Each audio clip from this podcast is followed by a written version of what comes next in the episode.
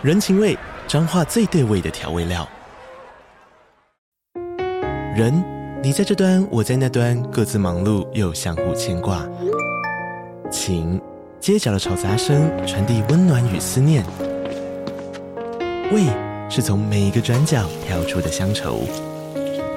这里是彰化县政府 Podcast 节目《彰化早咖》，我是主持人内克。从彰化大小事各具特色到旅游攻略，透过轻松有趣的访谈，带着大家走进最在地的早咖。准备好了吗？彰化的故事，我们说给你听。以上为彰化县政府广告。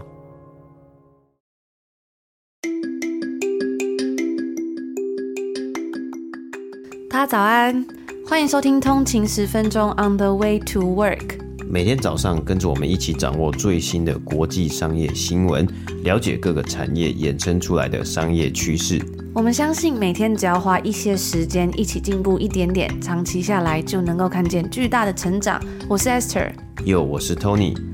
让我们一起在通勤的路上前往世界。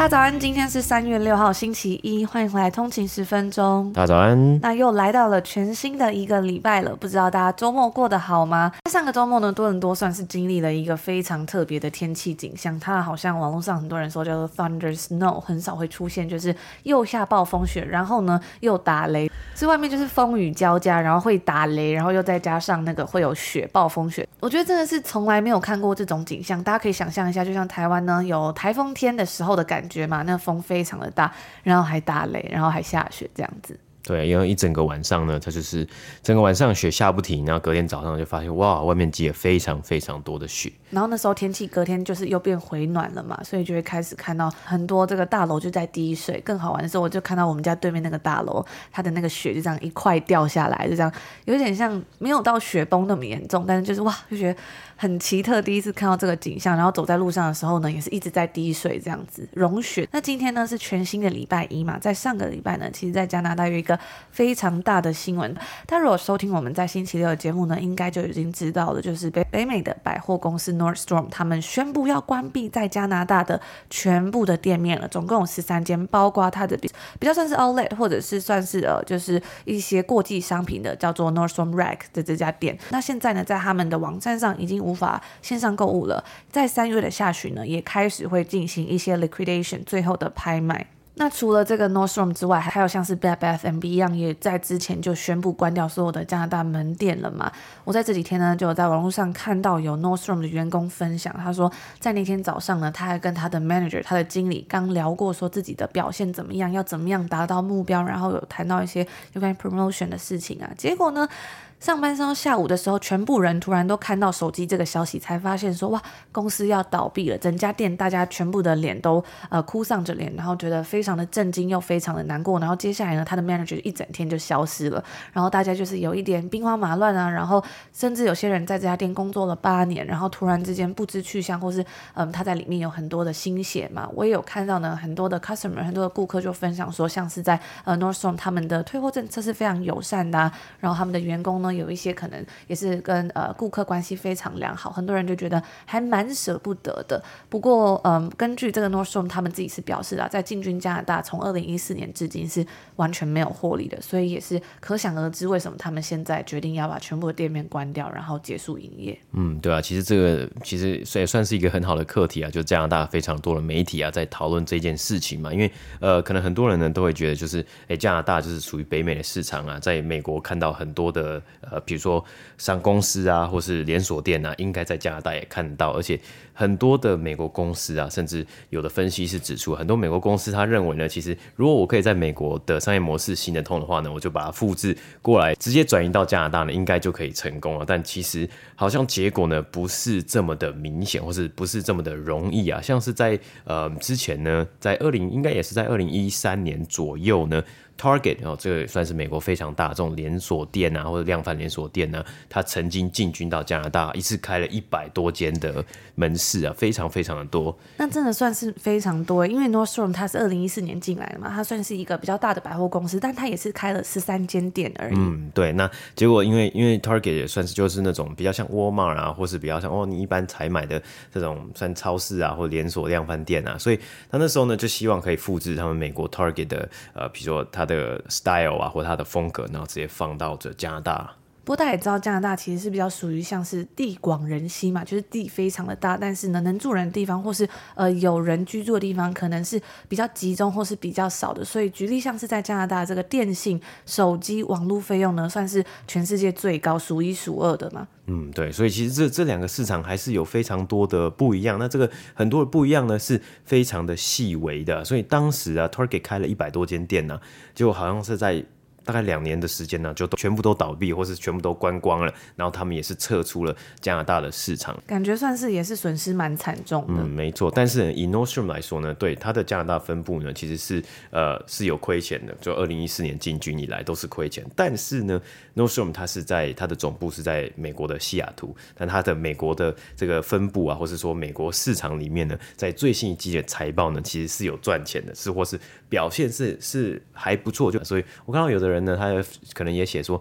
或许呢，加拿大的市场，然后加拿大的消费者没有美国这个美国公司看来的这么的有利可图，或是大家呢不是这么爱买可能呃奢侈品啊，或是说这么贵的呃。商品等等的啦，那对于这个公司来说呢，刚好他也是就是在发布最新季的财报之中呢，也提到说他们要把这个呃加拿大的分部啊，或者加拿大的业务呢，全部都把它关掉。那可能有效率的一个方式，一个解决方法，哎，他们就摊开来看，毕竟现在的这个个市场情况，他们对于投资人来说呢，他们也必须要呃做出可能要对投资人来说最有最有效率的一个决定。因为其实在美国还是算是非常盛行、非常强的这种消费主义嘛，但我觉得在加拿大。好像感觉有点不太一样，而且呢，他们有提到说，其实像是在加拿大，嗯，在很多的城市嘛，有非常多的城市，那像在 Vancouver、Alberta 或者是在 Toronto，就是他的那个感觉，呃，顾客的习惯啊、等习惯啊、偏好，其实都不太一样。嗯，对啊，所以你如果一次呢开了这么多店，然后就是分散在这么多的地方呢，你很难的去真的去了解到，哎，加拿大市场或是加拿大不同省份、不同地区的消费者习性啊。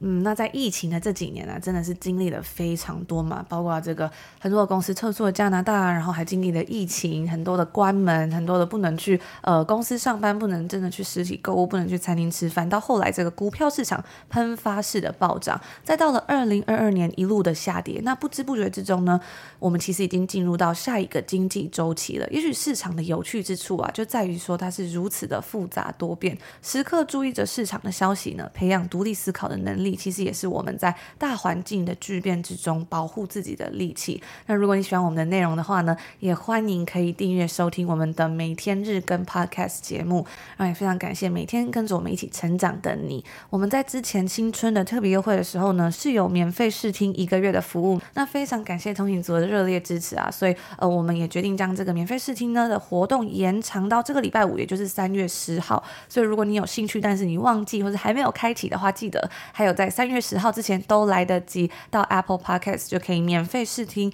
就是直接点 Try Free 免费试听的选项，然后开启一个月的试听。那礼拜五之后呢，就正式回归到两周的免费试听。如果兴趣的人，不要再错过喽。那另外呢，还有一年，就是一次订阅一年呢，就有七六折的优惠，立即省下一千六百九十块。现在呢，算是最优惠的时刻，就是如果使用这个呃一个月免费试听，再加上订阅一年呢，就等于一年是呃四个月的免费收听，非常。的优惠。那接下来，我们看到啊，科技产业的裁员潮啊是持续当中啊。那大数据分析以及软体服务公司 Palantir 呢，更在上上周宣布要裁员七十个人，大约呢是占总公司该公司总公司的人数的两个百分比啊。它也加入了已经裁员的科技公司名单。那 Palantir 呢，这次的裁员幅度其实也算是比较小一点点的。不过他们在去年八月的时候呢，是曾经提到他们希望进行更积极的招募动作啊，以达到他们在这几年来呢利立下了，因为他们在这几年来也才刚 IPO 刚上市啊，所以立下了非常有野心的销售成长目标啊，所以呢，他们也希望说透过呢，诶，可能去招募到更多的人才，比如说销售的人才啊，还有其他人才来帮助他们达到这样的目标嘛。那该公司呢，在最新一季也缴出了他们公司史上单季获利的表现，销售额呢，则是成长了十八个百分比啊，并且提到。Palantir 预计呢，二零二三年会是该公司史上第一次。单一年度获利，那他们也呢，在最新一季的财报也看到他们持续的扩大了他们商业客户的数量以及销售额。那我们之前呢有介绍过 Palantir 这间公司啊，它是一个大数据及呃软体服务的公司嘛。那本来呢起初 Palantir 呢，它很多的客户呢都是与美国政府啊，就是都是来自于美国政府它的订单啊。那在这几年呢上市之后呢，为了要达到这个比较有积极、比较有野心的销售的目标呢，所以他们也积极的进军这种民营事业还有这种一般的商业客户啊，希望呢可以把这一块的销售额呢也是提升上来。那接下来呢，我们要来分享的是这间公司，它叫 Instacart，不知道大家有没有听过？它算是一个杂货外送平台。在过去一年之中呢，Instacart 的公司销售额是增长了三十九个百分比。根据知情人士以及一份内部文件就显示说，Instacart 它在第四季度之中呢，它的销售额以及获利的部分都有大幅的增长。该公司呢正在为他们备受期待的 IPO，也就是首次公开募股来做准备。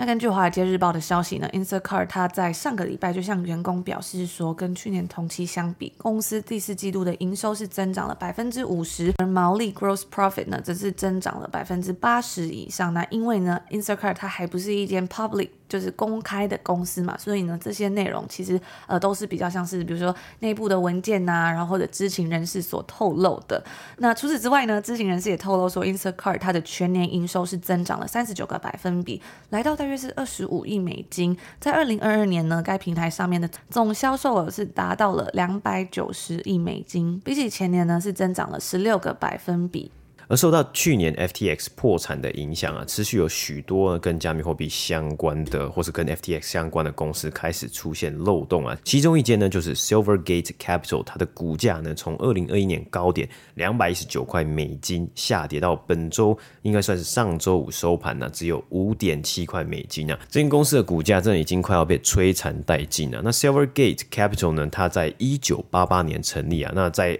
二零一三年的时候呢，决定要进军加密货币领域啊，旗下的 Silvergate Bank 呢，更是提供了金融科技和加密货币公司借贷和各式的金融服务啊。那直到上个礼拜或是前两个礼拜之前呢，Silvergate Bank 呢都还是有提供像是非常有名的呃加密货币的交易所 Coinbase 等等的一些金融服务啊，但 Coinbase 呢也因为 Silvergate Capital 呢，或是 Silvergate 这间公司，他们出现了呃等呃一些问题呢，他们也决定要终止、暂停、终止与 Silvergate 的关系啊。那该银行呢，在去年十一月 FTX 破产之后呢，它是有遭到挤兑的现象啊，金额呢甚至有高达八十亿美金啊，更在去年呢最后一季亏损超过十亿美金。并且也宣布要裁员公司四十 percent 的人力啊。那在上个礼拜呢，Silvergate 更是宣布要延后发布他们最新一年的财报，就去年的财报，并提到他们有可能呢会撑不过在接下来这十二月十二个月之中呢撑不过这段时间呢，股价也因此啊在当时宣布要延后公布他们财报的时候呢大跌了超过五十个百分比。那接下来呢，最后是来跟大家分享一下今天的今金融小教室，就是我们在今天的新闻里面呢分享到的几个金融术语。第一个就是我们刚刚在 Instacart 这个新闻里面讲到的毛利 （Gross Profit）。那毛利的意思呢？一个企业在售出产品或者是提供服务之后呢，从销售收入中扣除商品或服务的成本之后所得到的利润。具体来说呢，毛利的这个公式啊，它就是呃等于销售收入减掉商品或服务成本。那毛利呢是企业盈利能力的一个非常重要的指标，它反映出了企业在销售产品啊或者是提供服务之后所剩下的利润。毛利越高呢，就代表企业它的盈利能力是越强的。除此之外呢，毛利也可以用于评估企业的成本管理能力，因为它反映了企业在控制成本方面的表现。那第二个呢，是我们也蛮常提到的 IPO，也就是首次公开募股。那它的全名呢是 Initial Public Offering 啊，指的是公司首次向公众发行股票的过程。那在 IPO 之中呢，公司呢会向大众募集股本资金啊，以获得资本来支持它的业务发展。通常啊，IPO 是一个蛮复杂的过程啊，所以需要想要 IPO 的公司以及投资银行、还有证券律师和监管机构等等的合作啊，确保股票发行呢是符合法规的要求，并且能够最终成功上市。最后一个呢是刚刚在 FTX 这个新闻讲到的挤兑这个东西，那大家应该比较熟悉，就是指有大量的人对某家银行或者是金融机构失去信心的时候，担心呢他们的存款的安全，然后开始大量取款或者是转移资金到其他的金融机构的时候，导致该银行或金融机构没有办法支付所有的取款要求，进而可能会导致该银行或者金融机构破产的现象。那以上呢，就是我们今天星期一要跟大家分享的内容啦。希望大家今天星期一呢，都有一个愉快的开始，美好的一天。然后听完今天的内容呢，都可以醒醒脑，然后摆脱 Monday Blue。我们就明天见喽！明天见，拜拜。拜拜。